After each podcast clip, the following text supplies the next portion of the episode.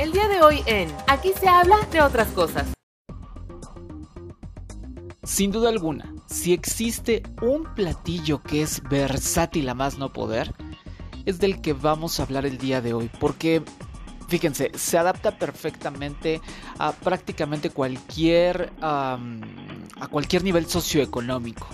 Cualquier persona, desde los muy fifís hasta los que no lo son tanto, pueden comer este platillo.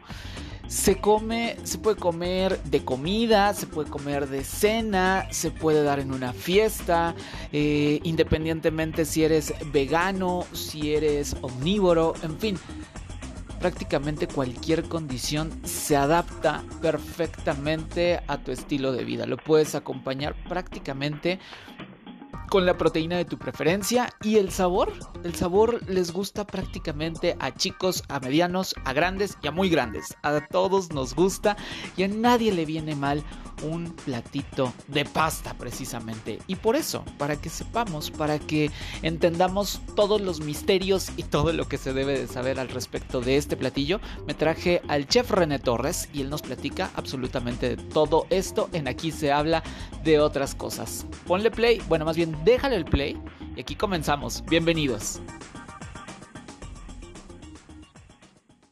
Advertencia. Este es un espacio libre de COVID-19. Ahora comienza. Aquí se habla de otras cosas. Con Eric Oropesa, el espacio perfecto para platicar de todo un poco. Bienvenidos. ¿Cómo están? ¿Cómo están? Bienvenidos. Qué gusto qué gusto encontrarnos, saludarnos y, pasarla muy bien, pasarla muy bien, que ese es el aspecto pues más importante, es lo, básico, lo que nos gusta en, pues, en, este, en este podcast que mm, juntos, todos juntos, eh, invitados especiales, nuestros expertos, las personas que me escuchan, los que me escriben en redes sociales, en fin, absolutamente todos hemos construido juntos. Eh, por eso este, este espacio aquí se habla de otras cosas, pues es, es de todos y cada uno de ustedes y por eso tratamos los temas más distintos, los temas diferentes y ahora pues, pues lo logramos, señoras y señores. La verdad es que yo estoy muy, muy contento. Estoy, eh, la verdad, feliz. De decir, este ya no se sabe de otra, pero pues es, la verdad. Digo, eh, hemos pasado, pues, un buen número de capítulos para llegar hasta esta tercera temporada. Y, bueno, pues aquí estamos, aquí estamos todos listos. Seguimos siendo un espacio libre de COVID-19. Entonces, bueno, pues eso, eso nos llena de mucha alegría y de, de mucho gusto. Este que les habla se llama Eric Oropesa. Y bueno, pues recuerden que los contactos para que ustedes y yo podamos interactuar, pues es a través de Twitter. En Twitter me encuentran como Eric Solo con C y en Instagram me encuentran como Soy Eric Solo con C. Es la manera en que me pueden encontrar, la manera en la que podemos estar en comunicación. Si, si ustedes em, tienen algún tema del cual quieran que, platiquemos, lo pueden hacer. Eh, también si ustedes dicen, oye, yo a mí me encanta tal tema, sé mucho y demás y quiero estar contigo ahí platicando, por favor, por favor, este espacio como ya les decía es de absolutamente todos, así que por favor háganse presentes, a mí me encantará saber de todos y cada uno de los que están ahí eh, detrás de, lo que sea, ¿eh? porque pues bien me podrían estar escuchando en su celular, eh, podrían estarme escuchando en su automóvil, ¿no? Este, a lo mejor también en sus casas, donde quiera que se encuentren, de verdad, gracias, gracias por hacerlo, gracias por escucharme y, gracias por permitirme llegar a esta tercera temporada, como bien se los decía. Pero bueno, vamos avanzando, vamos avanzando en los capítulos em, y, seguimos trayendo a, diferentes personas que nos platican, que nos cuentan y seguramente pues ya lo vieron cuando le dieron play, pero yo tengo que hacer justicia, ¿no? Como ya lo he dicho en otras ocasiones, eh, justicia a las personas que pasan por aquí. Y él, él ya es de casa, se integró en la segunda temporada, empezó a platicar con nosotros nos dio mucha luz, nos dio em, mucha claridad al respecto de, cómo, de cómo dar ese primer pasito en cuanto al tema de la, de la cocina, ¿no?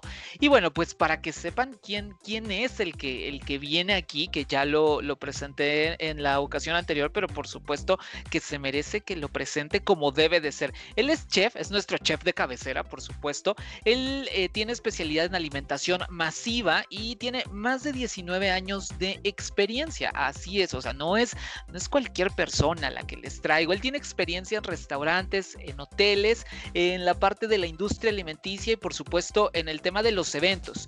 Ahora también es propietario de eh, Fortuno, que es un proyecto de catering empresarial que surgió hace 12 años y que ha preparado más de, para que sean un quemón, 52 mil comidas. Sí, 52 mil. Ahorita seguramente ya son muchas más. Ahorita nos, nos podría eh, actualizar esa, esa cifra y ha sido vocero de diferentes empresas, como lo es el caso de Philips y de Unilever. Tiene dos recetarios publicados, editados por NOR, y también em, se presentó en, en, esta, pues en este concurso que se llama Enchúlame el Changarro, que es de parte de eh, W Radio, con una participación destacada, que ya en algún momento lo estuvimos platicando él y yo, y, y la verdad es que, pues padre, porque aprendió mucho más y pudo desarrollarlo, y es nada menos y nada más, y yo lo recibo con un fuerte aplauso y qué gusto de volverlo a escuchar en, en este espacio de aquí se habla de otras cosas, al chef René Torres. René, ¿cómo estás? Bienvenido, qué gusto. Hola, Eric. Pues muchas gracias por volver a invitarme, por tenerme nuevamente aquí con ustedes, con tu público. De verdad estoy encantado de estar de regreso. Qué bueno, a nosotros nos da más gusto que estés aquí, aquí de regreso. Y bueno, pues eh, precisamente el, día de hoy, pues vamos a platicar de, de, pues de este, de este alimento que, que pues encanta a todo mundo. La verdad es que yo no conozco a ninguna persona que, no le venga bien el, comerse pues precisamente este, este tipo de alimento que es específicamente las pastas, ¿no, René? Tú también, eh, seguramente en tu, en tu práctica eh, profesional, ¿no? Seguramente pues te encuentras que poca gente le hace feo a las pastas en general, ¿no? O, sí, es, es como complicado en, general, este René? Yo creo que a la mayoría de la gente le gusta. Si acaso quien puede llegar a ponerle un pero, bueno, pues es la gente que está a dieta, porque pues puede ser una fuente como alta de carbohidratos. Pero fuera de eso, creo que al resto de la población no solo nos gusta, nos encanta la pasta como platillo. Lo podemos comer todo el tiempo o incluso hasta ser nuestro plato principal, ¿no? Como en el caso de la lasaña. Exacto. Entonces, bueno, pues precisamente por esa razón, porque, porque le viene bien a todo el mundo, pues vamos a comenzar a, platicar al, al respecto de, pues de este tipo de alimento. Y, lo primero que me gustaría eh, preguntarte, René, es al final hay N cantidad en el, o sea, si nosotros vamos al supermercado, por ejemplo, hay N cantidad de formas, de estilos, de eh, tipos, hasta, o sea, por supuesto desde las formas me refiero a que si eh, pues es, va a ser por ejemplo em, un espagueti o que si va a ser este de pasta no sé la que es como estos tornillitos este pene en fin o sea hay como de diferentes estilos. Lo primero que te preguntaría es pues todas son iguales, todas son exactamente las mismas, las que yo veo en el, en el pasillo del, supermercado, René? Creo que esa es una muy buena pregunta y de una vez vamos como rompiendo el mito de que todas son lo mismo. No, no todas son lo mismo. Eh, podemos hacer una gran división en las pastas. Eh, podemos definirlas como pastas cortas y pastas largas. Es muy sencillo, evidentemente, en el nombre, en el nombre viene como muy explicado. Las pastas cortas suelen ser estas pastas que son pequeñas, como el fusili, que es justamente este el tornillo, el conchatel, que es el, las que tienen una forma como de conchita, el farfal, que son los que tienen la forma de moño. Este tipo de pastas se les conoce como pastas cortas. Y las pastas largas son todas justamente las que vienen en una presentación de arriba de 15-20 centímetros, ¿no? Como el espagueti, el, el tagliatel, el eh, fettuccini, ¿no? Entonces son diferentes pastas y también se suelen ocupar para distintas formas y de una vez te, lo platico. Las pastas largas suelen usarse para salsas más espesas. Por ejemplo, la salsa boloñesa, que también tiene carne molida y eso la vuelve más espesa. justamente sirven para recoger mejor esta salsa espesa. Y las pastas cortas sirven para recoger mejor unas salsas que no son tan espesas. Vamos a pensar alguna salsa hecha con crema, ¿no? Entonces recogen mejor esta salsa. Por eso es importante tener en cuenta esta división al momento de que elegimos qué pasta vamos a cocinar. O sea que también hay una lógica de... Miren cómo... O sea, llevas dos minutos hablando, René, y aprendimos algo, ¿no?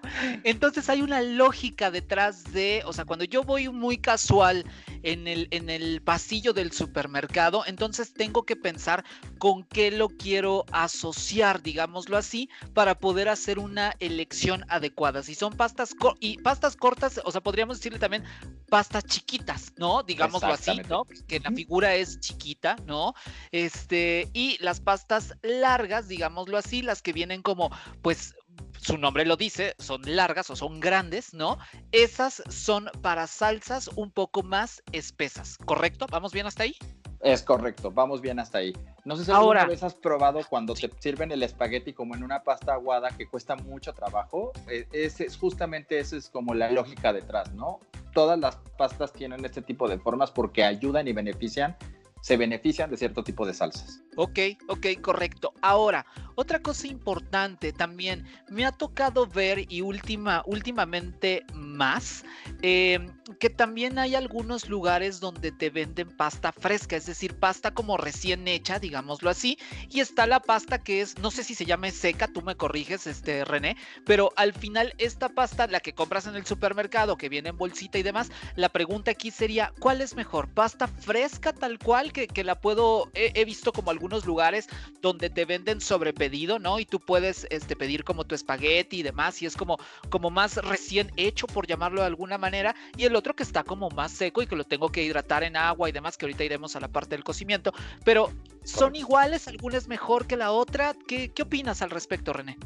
Tengo que, tengo que decirlo así en, mayúsculas, ¿no? no hay punto de comparación, no hay punto de comparación. La pasta fresca siempre va a ser mil veces mejor que la pasta seca. La pasta fresca es justamente esto, es fresca. La pasta fresca tiene una base de huevo, entonces si la tenemos fresca, obviamente como el, el, la mezcla entre la harina y el aceite y el huevo, pues va a ser perfecta, ¿sabes? A lo mejor puede estar un poco seca porque al final del día la cuelgan para, para dejarla que se deshidrate un poco y la puedan empacar, pero en realidad siempre va a ser mejor la fresca que la seca. La seca viene de un proceso de industrialización, entonces si bien es muy rica, porque pues al final del día todos la hemos comido en casa, si bien es muy rica y es muy es, es fácil de preparar, la fresca siempre va a ser superior. Entonces, si se animan a prepararla en casa, de verdad yo, o sea, se los recomiendo muchísimo y van a ver cuál es el nivel de diferencia de sabor entre las dos opciones incluso lo que, lo que te decía, ¿no? Me ha tocado ver algunos lugares, no es como tan, o sea, no, no es así de que en la tienda de la esquina, porque pues en la tienda de la esquina voy y pido un paquete de espagueti y me van a dar pues el espagueti de X marca y demás, que ahorita vamos a entrar también a esa, a esa parte, René. Pero este, pues eso es lo que voy a encontrar. Difícilmente en la tienda de la esquina voy a poder decir, oye, me das pasta fresca y me la va a dar en ese momento, pero sí hay algunas tiendas especializadas, incluso que te entregan a domicilio, por lo menos en lugares como la Ciudad de México, me ha tocado ver. Entonces, pues podrían probar, este, y, e incluso también hay muchos tutoriales en YouTube que te enseñan a hacer pasta desde cero, que también puede ser como una experiencia padre, eh, agradable, relajante incluso, ¿no? A los que les gusta la cocina, lo platicábamos en el capítulo anterior, que también se puede utilizar pues la cocina como en, este sentido de, ser como una terapia ocupacional, por llamarlo de, alguna manera.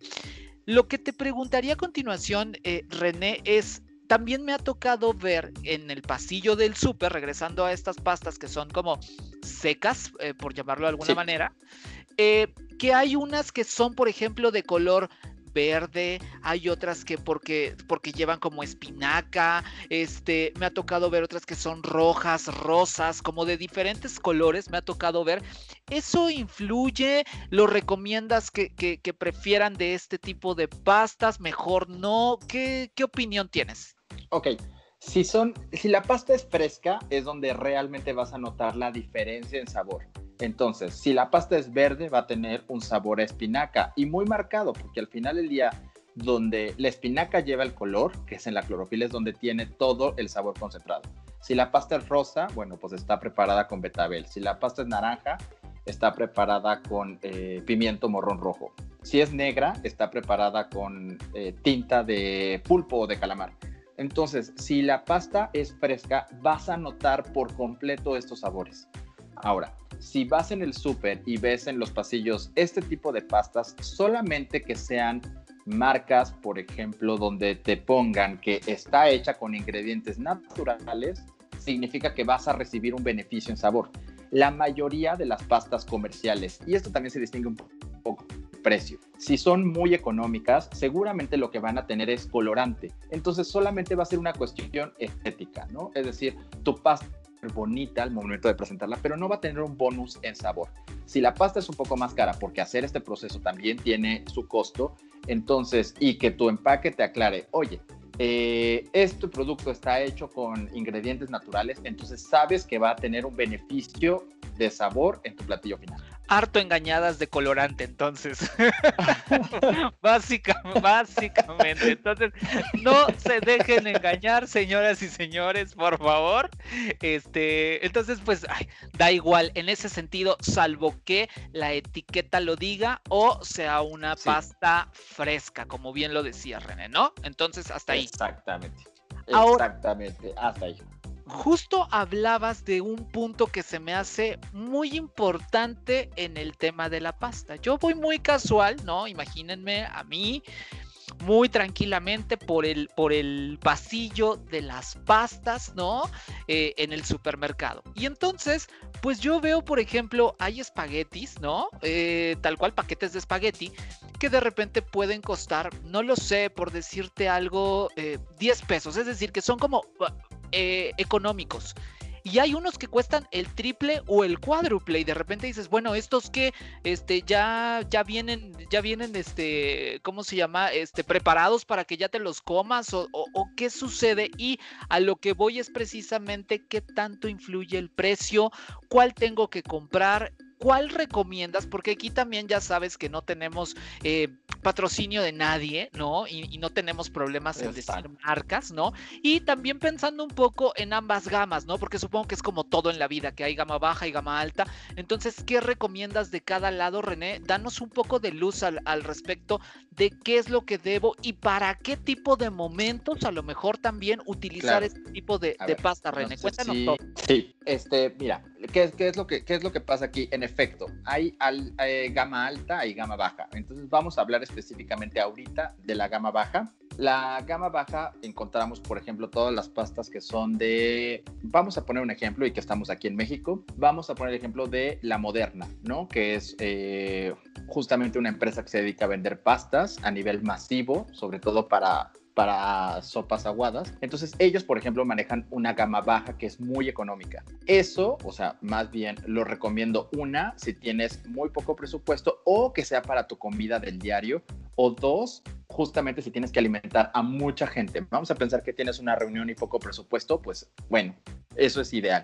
El siguiente sería como la gama media o la gama comercial que en este caso sería Barilla, que creo que es una de las, pues, de las marcas más conocidas dentro del mercado. Entonces, Barilla tiene un producto de excelente calidad, tengo que decirlo, sí, pero no es el mejor producto. Entonces, esto es si a lo mejor quieres preparar una cena o quieres preparar algo como padre, pero que no te vas a gastar demasiado, pero que sabes que te va a cumplir. Y luego vienen las de gama alta. Entonces, ¿cómo, ¿cuál es la diferencia fundamental? Una es el producto terminado. El producto terminado vas a tener un producto de mejor calidad. La mayoría de la gama alta tiene huevo y huevo estoy hablando como de huevo con cascarón porque lo que es gama media y baja lo que suelen ocupar es eh, huevo en polvo. Entonces, es por eso que eso les resulta como más económico a la hora de la producción y se siente y se percibe en la textura final. Al momento que, están como tu pasta completamente cocida, tú la pruebas y se distingue por completo la diferencia en sabor. Entonces, si tú compras un producto de gama alta, eh, ¿qué es lo que vas a hacer? Es tienes que prepararla exactamente como te indica el empaque, que ahorita vamos a llegar un poquito, vamos a ahondar un poquito más en el tema de la cocción, pero también eh, tu salsa, la salsa que vayas a preparar o con lo que lo vayas a acompañar, tiene que ser de muy alta calidad para que todo combine y que todo se integre perfectamente. Entonces, si vas a tener una cena especial, una cena de cumpleaños, una cena de aniversario, una comida con el jefe, o sea, qué sé yo, este tipo de situaciones especiales, entonces sí recomiendo que le inviertas un poquito más a tu materia prima, sí compres una pasta de gama alta, vamos a hablar por ejemplo de la marca Cheto, eh, compres una de estas, una marca de gama alta y te luzcas con tu platillo. Ok, ok, correcto. Ahora, otra cosa importante al, al respecto, entonces tenemos claro que si estamos como en algo, pues, este, digámoslo así, con un presupuesto limitado, entonces busquemos la moderna. Si tenemos más o menos, ¿no? Y queremos invertirle, pero no, no tanto, digámoslo así, varila. Y por último, esta otra que decías, Cheto, se llama eh, esta última, ¿no? También tengo otra duda importante al, al, respecto. También he visto, por ejemplo, que hay a veces pastas integrales, pastas que no tienen no sé qué, pastas de, o sea, sabes, como que hasta dentro de eso hay otras cosas. ¿También lo recomiendas o es como, saben qué, váyanse por la básica, si no quieren como perderle y arriesgarse, váyanse por, por la normalita, la amarillita que todos vemos en el, en el supermercado, por ahí. Eh, ¿qué, hacemos en, esa, en esa situación, René? ¿Tú qué recomiendas? Ok. Eh, voy a hablar en específico de dos productos que hay a la venta ya a nivel comercial. Uno son, como bien dijiste, las pastas integrales y otro, las pastas sin gluten, porque hay ahorita un boom de los productos sin gluten y ahorita voy a hablar un poquito de ello. Eh, las pastas integrales, ¿qué es lo que tienen? A diferencia de las, de las pastas pues, regulares, la pasta integral lo que tiene es que está preparada con harina integral. Es decir, la harina, en vez de estar completamente refinado, ¿no? El interior del grano, lo que se hace es que se le deja la cascarilla del grano. Esto aporta, si bien nutricionalmente está aportando lo que es fibra, aporta una buena porción de fibra, entonces, si a ti tú estás consciente de que estás consumiendo una dieta alta en fibra, te lo recomiendo. Ahora, las pastas integrales son tardan más en cocinarse y quedan un poco más duras. Entonces, nada más hay que ser como consciente de ello. Pero si tu dieta es alta en fibra, o sea, por supuesto que recomiendo que la consuman. Y por otro lado están las pastas sin gluten, que bueno, para las personas que son intolerantes al gluten o sin simplemente están en una dieta donde prefieren no consumir gluten, que al final del día también hay mucha gente que, opta por este tipo de dietas, están estas opciones, están estas alternativas que se hacen con diferentes tipos de harina, ¿no? Harina de arroz, harina de amaranto, etcétera.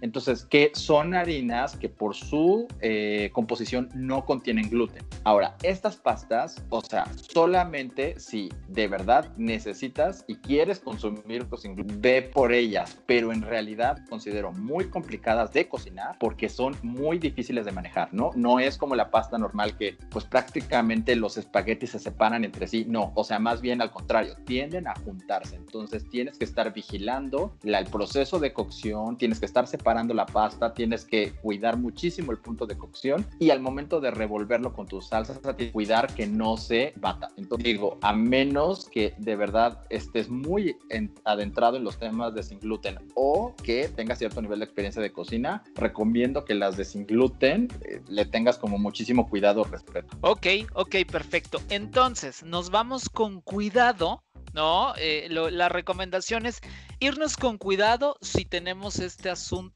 de, o sea, no nada más por verme fancy, ¿no? Y de repente decir, ay, claro, es que esta no tiene gluten y es lo de hoy, de los hipsters, ¿sabes? Que yo, porque, ¿no? O sea, olvidémonos de eso, por favor, porque si no, nada más vas a ser un oso súper grande intentándolas eh, coser. Y, y, es como, como, si a lo mejor también, si nunca has hecho como este tipo de pastas, pues es muy probable que te alejes de ellas porque digas, ay, ni me quedaron buenas, sabían bien gachas, este, la verdad es que no me sentí nada cómodo preparándolas, ¿no? Entonces, pues mejor nos vamos con cuidado en ese sentido, ¿verdad, René? Exactamente, sí, mejor con muchísimo cuidado y respeto, porque sí, te pueden llegar llegar a espantar de cómo queda el resultado. Ok, perfecto. Ahora, ya compramos la pasta, ya vimos cuál, ¿no? ¿Cuál es la más conveniente para nosotros? Ya decidimos eso, perfecto. Entonces, ahora sí, llegamos a casa, ¿no? Pensando en que sí tenemos como todo lo para hacer la salsa y demás, que es de eso vamos a platicar en un momento más, pero ahora sí, ya estoy en mi casa muy tranquilamente y la clave aquí, por supuesto, es cocer esa bonita pasta que tengo ahí. Y entonces, lo que me gustaría que nos ayudaras es explicarnos cómo tenemos que cocer una pasta. Llámese también, porque lo platicábamos anteriormente, ¿eh? llámese la pasta fresca y también, si yo compré la pasta fresca o me animé en casa a hacer la pasta fresca, pero también poniendo como mucho más énfasis, digámoslo así, o mucho más ojo en la pasta que todos compramos en el, en el supermercado. René, ¿qué tenemos que hacer para que nos quede perfecta? Perfecto. Ok, primero tenemos que hablar del punto al dente. No sé si, yo supongo que habías escuchado hablar de este término, al dente, que es muy común en el mundo de las pastas, pero bueno, no sé si para todos les resulte familiar, ¿no? Sí, platiquemos acerca de él. Tú cuéntanos de qué se trata eso de al dente, ¿no? Ahorita te voy a decir una cosa que yo creo y, me vas a, ya sé que, que sí me digas que es correcto o es una mentira total lo que yo he hecho, pero antes de eso, cuéntanos, ¿qué es al dente, este, René? Ok, al dente significa tal cual, en el sentido literal, al punto. Entonces, es el punto exacto donde la pasta está perfectamente bien cocida. ¿Cuál es el punto al dente? El punto al dente es suave por fuera y ligeramente crujiente por dentro. Ligeramente. No digo que tiene que crujir así, hacer crunch. No, no, no. O sea, simplemente como un poquito firme de adentro. Ese es el punto ideal de la pasta. Entonces, si tú, por ejemplo, vamos a hablar de un espagueti, que es la pasta más común. Si tú cocinas un espagueti y se te, te falta cocción, no vas a poder doblarlo sin que se te parta, ¿no? Y si se te pasa de cocción, entonces se te puede llegar a desbaratar. Entonces, el punto al dente es justamente este punto medio donde queda en su punto la pasta. Y eso es a lo que queremos y tenemos que aspirar siempre para que queden todas nuestras pastas. Ok, ahora, René, cuando yo llego, ok, tenemos que buscar al dente había una campaña o decían en algún momento, no me acuerdo si en la televisión o dónde lo vi, que podías, o sea, dicen que para muestra basta un botón, ¿no? Y entonces decían que una de las maneras en saber que una pasta verdaderamente estaba al dente era tomarla y aventarla al mosaico de tu cocina. Si esta se pegaba, quería decir que estaba al dente. Si se escurría, quería decir que no. ¿Habías escuchado esto? ¿Es cierto o no es cierto? ¿Qué onda? Ok, claro que lo he escuchado. O sea, claro que lo he escuchado, pero te tengo que, te tengo que decir una, una verdad. Eso no funciona para nada. Ay, qué triste. Entonces he vivido muy engañado, René. Por eso es una práctica. Pastas. Bueno, cuéntanos. Es una práctica muy común, muy generalizada, sobre todo en eh, señoras de cierta edad, sin ofender. En señoras de cierta edad es como una práctica muy común. Entonces, ¿por qué? Porque se popularizó. O sea, es un método que se popularizó y era como la forma de saber que tu pasta estaba eh, en su punto. Ahora, ¿qué es lo que hacemos realmente nosotros en la cocina? Probarla. Probarla, o sea, agarrar, ¿no? Con nuestra cuchara, agarrar un pedazo de espagueti, cortarlo, metérnoslo en la boca y sentir exactamente el punto en el que está la pasta. Esa es la mejor forma en la que tú vas a saber cómo está tu pasta. Tú al probarla vas a sentir si está muy cruda todavía, es decir, que la sientes todavía dura por dentro, o si ya se pasó de cocida, esperemos que no suceda, pero si ya se pasó de cocida, porque no sientes nada de firmeza al interior. Es la forma donde nosotros sabemos, eh, los que estamos en cocina, que hasta ya está lista. René, varias preguntas que me vienen a la mente justo ahorita que decías eh, estas cosas. La primera de ellas es si ya se me, si, si ya de repente quedó como súper aguada, ya está casi como flotando así adentro de la, de la olla mi pasta, ¿no? O sea, porque se sobrecoció, ¿no? Ya no hay para atrás, o sea, lo mejor es volver a empezar, o sea, mejor digo, pues, o sea, esta pasta no, y, volverlo a intentar, o hay alguna manera en que se pueda rescatar, porque la verdad es que es muy desagradable una pasta que esté toda batida. Entonces, ¿hay algo que hacer? Realmente lo único que puedes hacer para no tirarla, o sea, para no desperdiciarla, es aprovecharla para una sopa aguada, ¿no? Es decir, como si fuera una sopa de fideo, como si fuera una sopa de verduras, etcétera, ¿no? Pero una sopa aguada. Entonces, vamos a pensar que estás haciendo fusili, ¿no? Por poner un ejemplo. Eh, pues, híjole, ya se nos pasó de cocida. Bueno, ni hablar, pero entonces en vez de preparar una salsa, pues le preparo un caldo y le aviento verduras y le pongo a lo mejor un poco un toque de pete y listo, tienes una sopa y una sopa deliciosa, ¿no? A lo mejor no va a ser la consistencia de, tu pasta, pero por lo menos es una forma de aprovechar algo que ya se nos pasó de cocción, ¿no?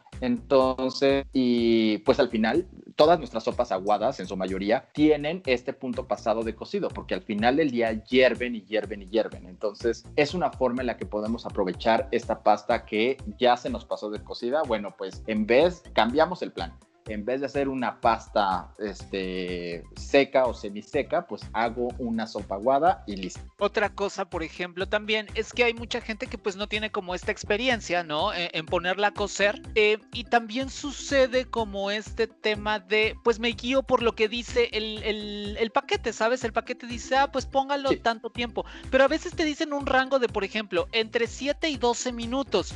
Bueno, entre 7 y 12 minutos hay una gran diferencia. O sea, 5 minutos es mucho tiempo.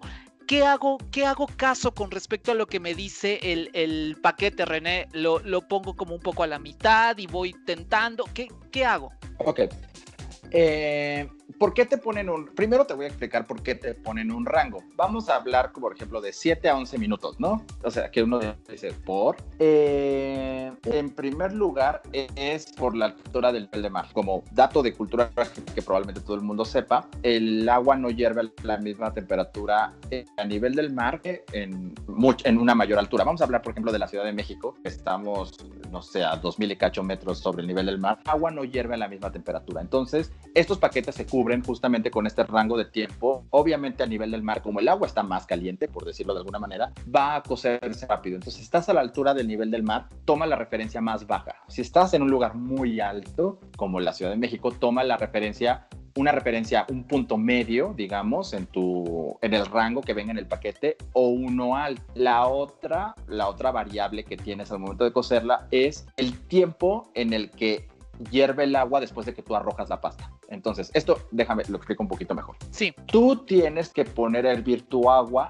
antes de cocer tu pasta. Y cuando el agua ya está echando borbotones, que ahí llamamos cuando ya soltó, soltó todo el hervor, es decir, que está soltando burbujas grandes, en este momento que tú tienes que echar tu pasta, no antes. No puede ser desde frío, no puede ser como de, ah, ya le salió tantita burbujita, ya se la voy a echar. No. Tiene que estar a borbotones. Cuando tú le avientas la pasta, ¿qué estás haciendo es que enfrías agua porque está obviamente agarrando la temperatura de la pasta y ahí tienes un tiempo en el que la pasta nuevamente va a volver a agarrar el hervor. Ahora, no todas las estufas son iguales. Tu estufa y la mía son súper diferentes. La mía pues tiene una flama gigantesca y hierve rapidísimo. A lo mejor la tuya no es tan potente. A lo mejor la de tu vecina es mucho menos potente. Por eso tienen ese rango. Entonces, si tú tienes una, una estufa que sabes que tu, que tu flamita no es tan buena, no es tan alta, no es tan potente, pues toma un rango mayor de tiempo. Y si sabes que tu estufa es potente, toma el rango menor del tiempo. ¿Me explico? Esos son los dos factores que pueden variar y por eso es que los empaques te ponen un rango, ¿no? Entre 7 y 9 minutos o entre 8 y 12 minutos. Es por estos dos factores diferentes que tú tienes que considerar al momento de que calcules cuánto tiempo va a servir tu pasta. La altura, por un lado, y por otro, la potencia de mi estufa. ¿Es correcto? Correcto. Correcto. Ahora, también otra cosa importante. Bueno, decías ah, justo hace ratito esto de hasta que la, la hasta que haya una fiesta, ¿no? Por momentos de burbu, de burbujas dentro de mi eh, cacerola, ¿no? Es el momento en que yo voy a aventar la pasta, ¿no? Bueno, no voy a aventar, voy a poner ahí la, la, pasta, ¿no? Para que se sí, empiece a no, no queremos accidentes.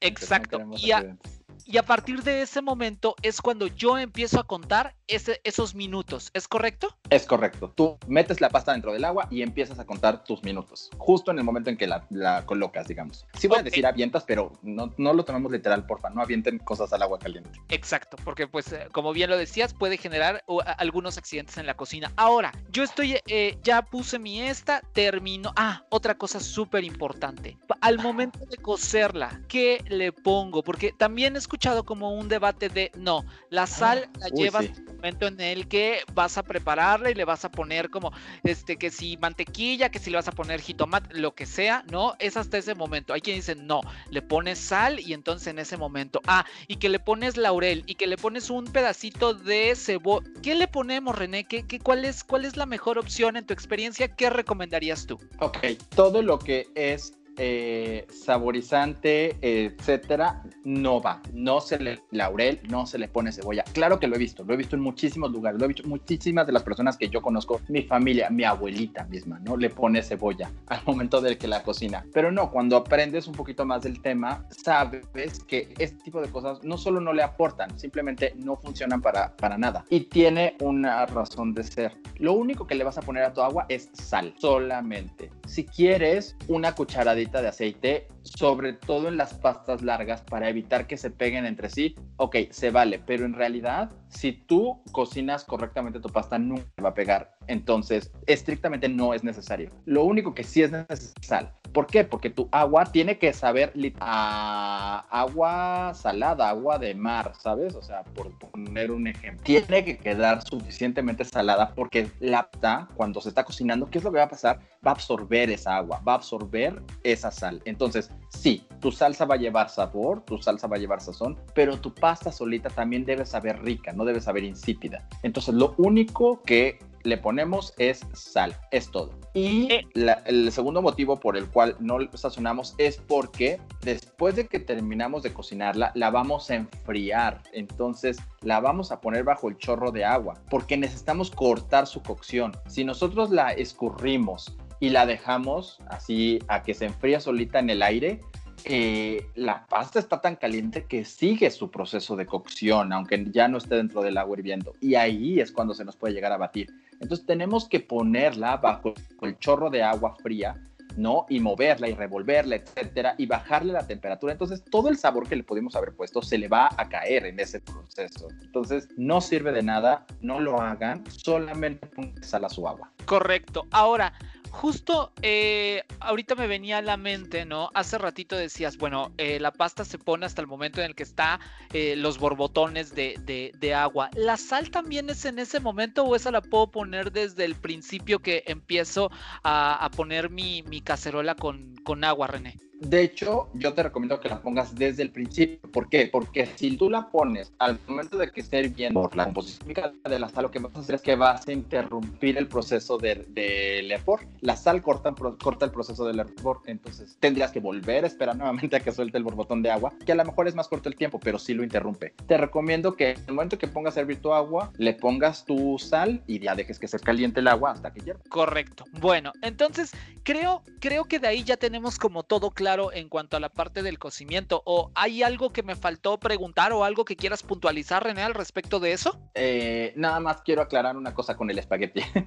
Eh, Por favor. Yo he visto que mucha gente usa ollas muy chiquitas para cocer el espagueti, entonces queda como un tercio adentro y como dos tercios afuera. Eh, toda abierta, ¿no? Alrededor, casi que alrededor de la olla. Si no tenemos una olla grande, porque, o sea, también estoy consciente que no todas las casas, no toda la gente tiene, tiene, las mismas ollas que yo, ¿no? O sea, si no tienen en casa una olla grande, es preferible que la pongan en un sartén, incluso en un sartén amplio. ¿Sabes? ¿Por qué? Porque lo ideal es que toda la pasta entre al mismo tiempo al agua. Ahora, si de plano no pueden, porque pues no hay forma, metan por lo menos la mitad de la pasta a la olla, digamos, si está muy pequeña la olla, y que estén intentando como con el mismo calor del agua doblarla para que toda entre en la menor cantidad de tiempo posible dentro del agua. Si no, la pasta va a quedar dispareja. Entonces, de un lado va a estar cocida y del otro lado va a estar cruda. Eso es como súper importante, sobre todo en el espagueti. Ok,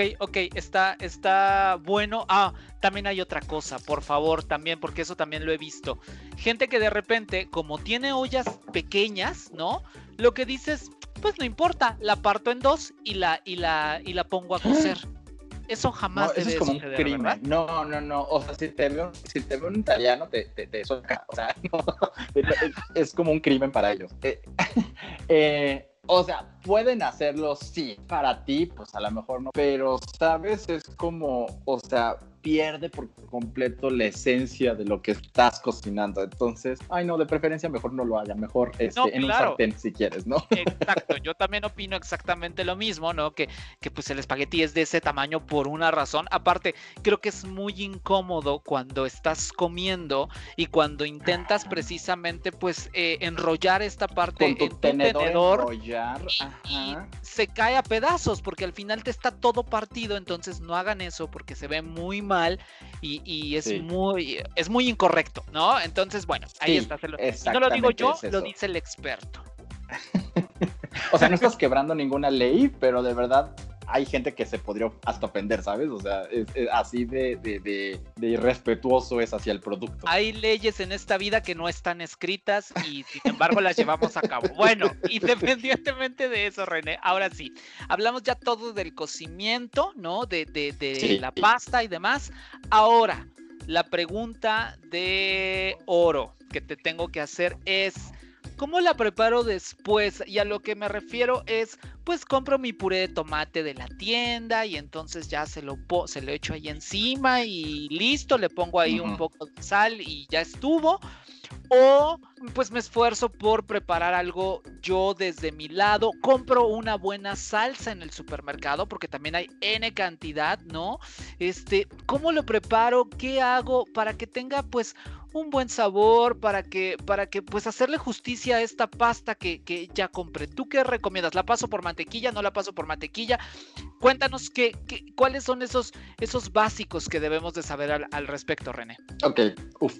aquí este tema es amplísimo, ¿no? Amplísimo porque pues hay cualquier cantidad de recetas diferentes para salsas, preparaciones. Si tú vas a un restaurante que se especializa en pastas, vas a ver 80 diferentes preparaciones. De verdad es un mundo, ¿no? Entonces, ¿cuáles son los básicos que tenemos que conocer? Una, si tú vas a la tienda, está el puré de tomate, ¿no? Pero también hay salsas ya preparadas, ¿no? Salsas tipo ragú y salsa pesto y salsa eh, alfred, que son, por ejemplo, yo, de las que se me vienen a la mente son las más comunes. Tienen salsas preparadas. Entonces, si vas a prepararte una pasta, yo sí te diría, o sea, y no quieres a lo mejor, no, no, le, no, le sabes mucho a la cocina, bueno, pues entonces cocina tu pasta, compra una de estas salsas que ya están preparadas, métele algo adicional, es decir, ponle pollo, ponle salmón, ponle verduras, ponle, eh, me explico, o sea, algo que lo personalice y después ponle la, la salsa y termina con un queso parmesano. O sea,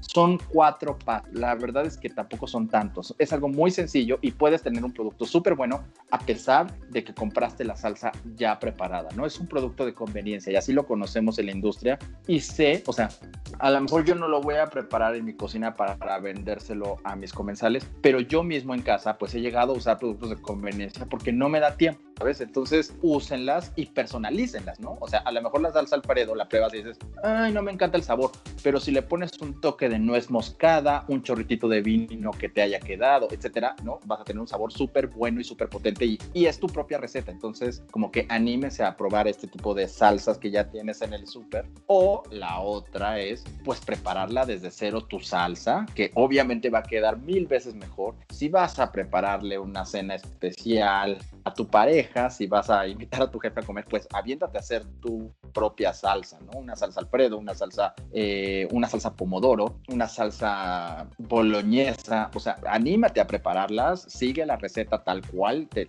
la, encuentres y termina con un buen queso parmesano, ¿no? Y la verdad es que el resultado va a ser muchísimo mejor y muchísimo más elevado y muchísimo más aromático. Pues obviamente los productos que ya están envasados dieron como la concentración de sabor y la concentración de aroma, entonces vas a tener un producto mucho más aromático, mucho más fresco, mucho más antojable, pero las dos se valen, ¿no? sobre todo pensando que pues la pasta es para todas las ocasiones. Entonces, si es para el diario, bueno, pues entonces algo que no te consuma demasiado tiempo. Si es para una ocasión especial, pues entonces sí inviértele un poquito más de, de tiempo a tu preparación, ¿no? Es como lo que te podría recomendar en este caso. René, en este caso son, o sea, en cuanto al montaje, digámoslo así, son como cuatro pasos por lo que puedo entender. Es pasta, proteína, salsa y queso parmesano. ¿Es correcto? ¿En este orden se deben de poner? Es correcto. Eh, más bien sería paz, salsa, proteína o complementos y queso. Más bien ahí invertimos la salsa con los complementos. Ok, correcto. Ahora, hay otra cosa súper importante. Mucha gente hace esto todo en un, en un, o sea, en la misma cacerola donde lo está preparando, ¿no? Mete todo. Y entonces, pues, es la pasta y le echo encima toda la salsa y le pongo este, la proteína que le ponga o el acompañamiento.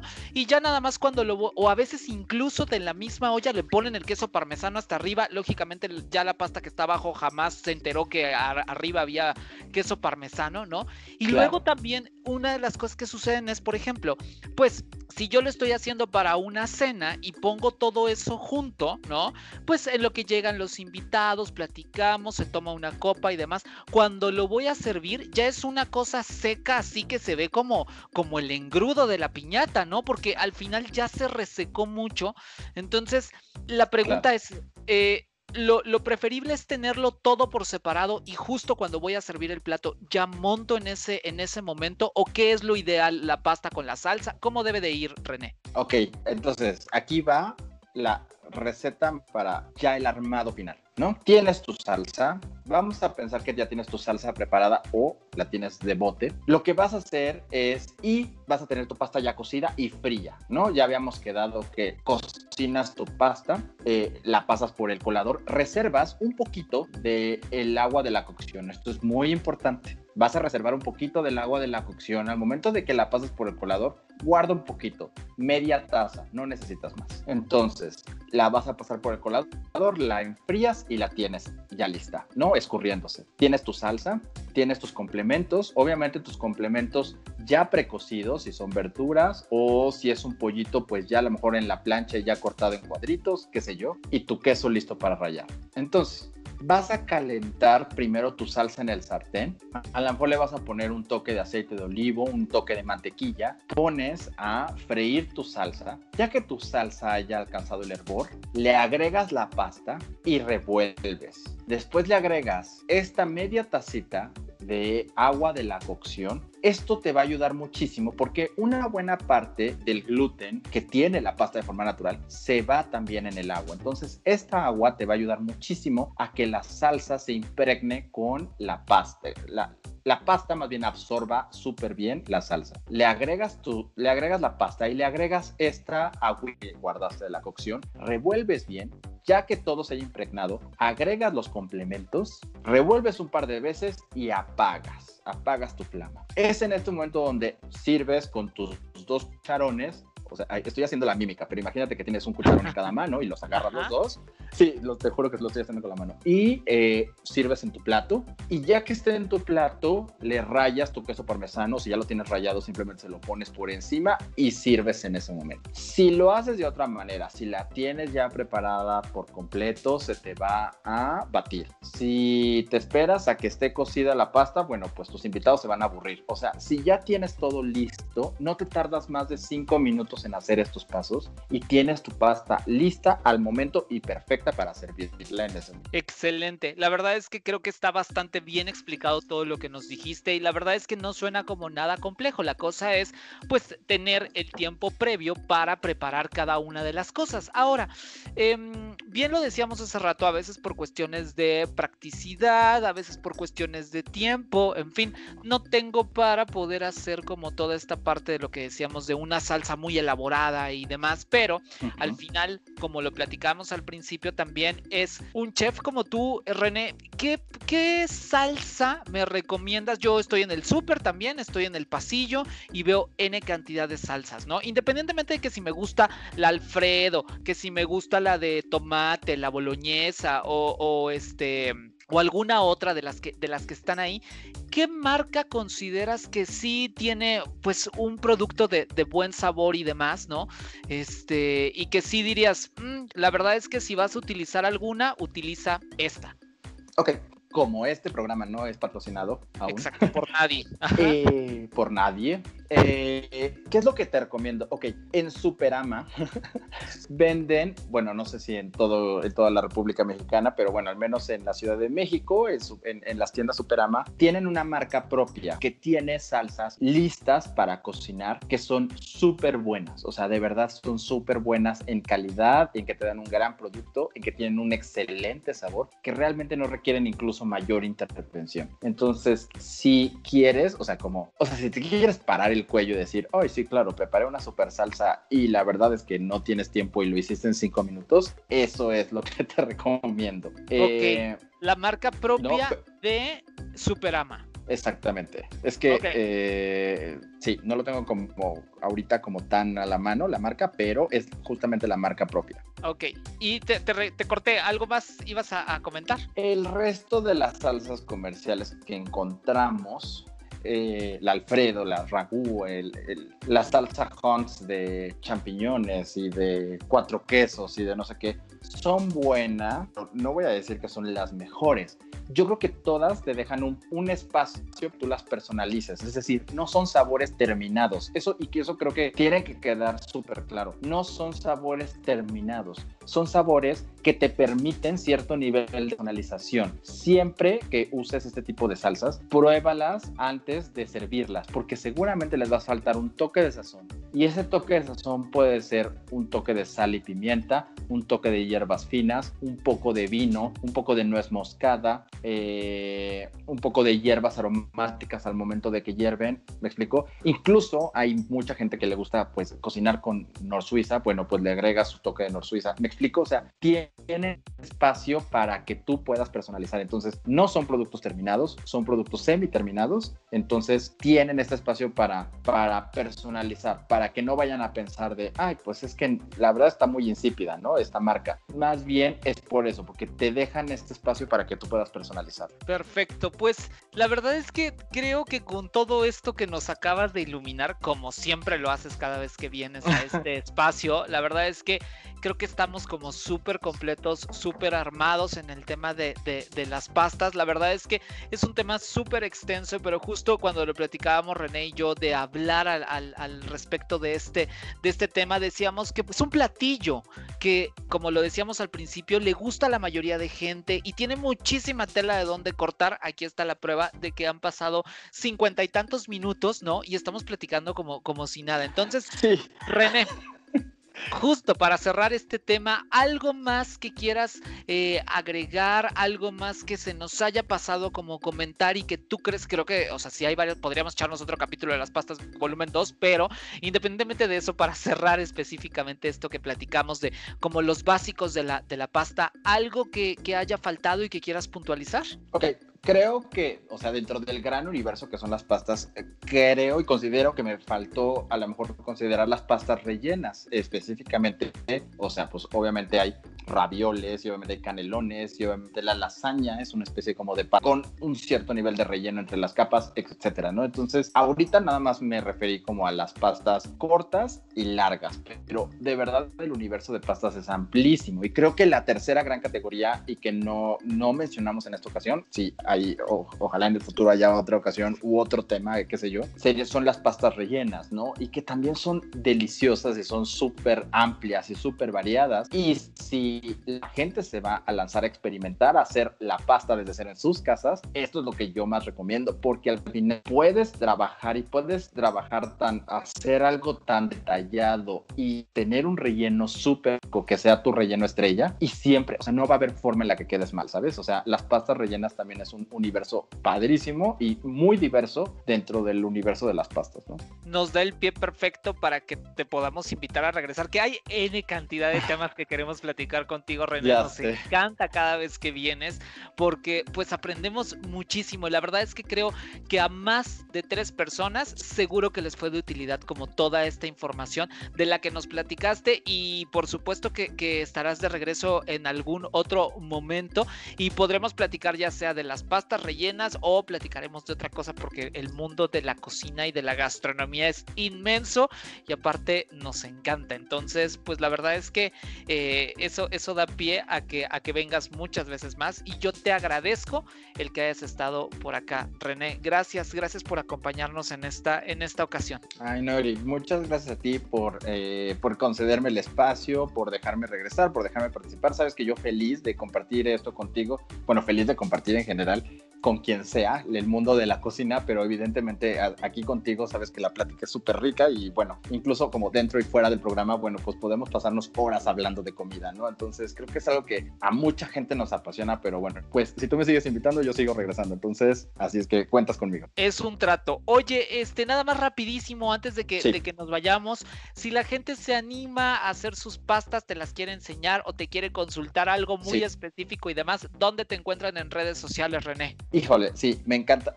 No sabes, me fascina, me fascina cuando la gente me presume sus cosas. No sabes cómo disfruto ver esto, que la gente se aventura y se adentra y que no le da pena y decir, mira, esto es lo que preparé. Entonces, si alguna vez alguno de, tu, de, la gente que te escucha quiere presumirme su, su, su platillo, su invención, lo que prepararon, pueden buscarme en Twitter, estoy como chef-rené y en Instagram también estoy como chef-rené si lo hacen en Instagram, hagan una, una historia en Instagram, etiquétenme y yo los comparto. O sea, de verdad me encantan ese tipo de, de, interacciones, ¿sabes? Pues ahí está, perfecto. René, mil gracias por estar aquí. Ay, no, mil gracias a ti, Eric, y de verdad, todo el éxito. Muchísimas gracias. Pues yo ya me tengo que despedir así, o sea, de verdad, como agua entre los dedos se nos fue este capítulo, pero así se nos van todos. Entonces yo no sé qué invento en el sentido de que digo, ay, es que se fue súper rápido. Sí, todos se van súper rápido porque nos encanta platicar, nos encanta que nuestros expertos vengan a iluminarnos, a decirnos cosas y que nosotros, que nosotros podamos exprimirlos porque saben harto, harto, titipuchal por supuesto que saben y, es un gusto que todos regresen, que, que, tengamos nuevos expertos como ya se los iremos presentando, tenemos algunos nuevos, muchos de casa que están regresando y bueno, pues la verdad es que la vamos a pasar increíble en esta tercera temporada para muestra este botonzote que les traje el día de hoy. Ahora sí, me despido, gracias por haberme acompañado, les recuerdo que mis contactos en Twitter me encuentran como Eric Solo con C y en Instagram soy Eric Solo con C es la manera en la que me pueden encontrar. Y por supuesto, si también hacen alguna pasta o algo, también arrobenme a mí, por favor, no sean ingratos. Y, con gusto la compartimos, con gusto comentamos, con gusto damos like, corazones y le damos mucho amor a su publicación. Ahora sí, me despido. Gracias por haberme acompañado. Que pases una excelente mañana, tarde, noche, madrugada, cuando quiera que sea que estés escuchando este podcast. De verdad, gracias, gracias infinitas por hacerlo. Soy Eric Oropesa. Un abrazo. Adiós. Platicamos muy a gusto, ¿verdad? Claro, porque aquí se habla de otras cosas. Te esperamos en la siguiente.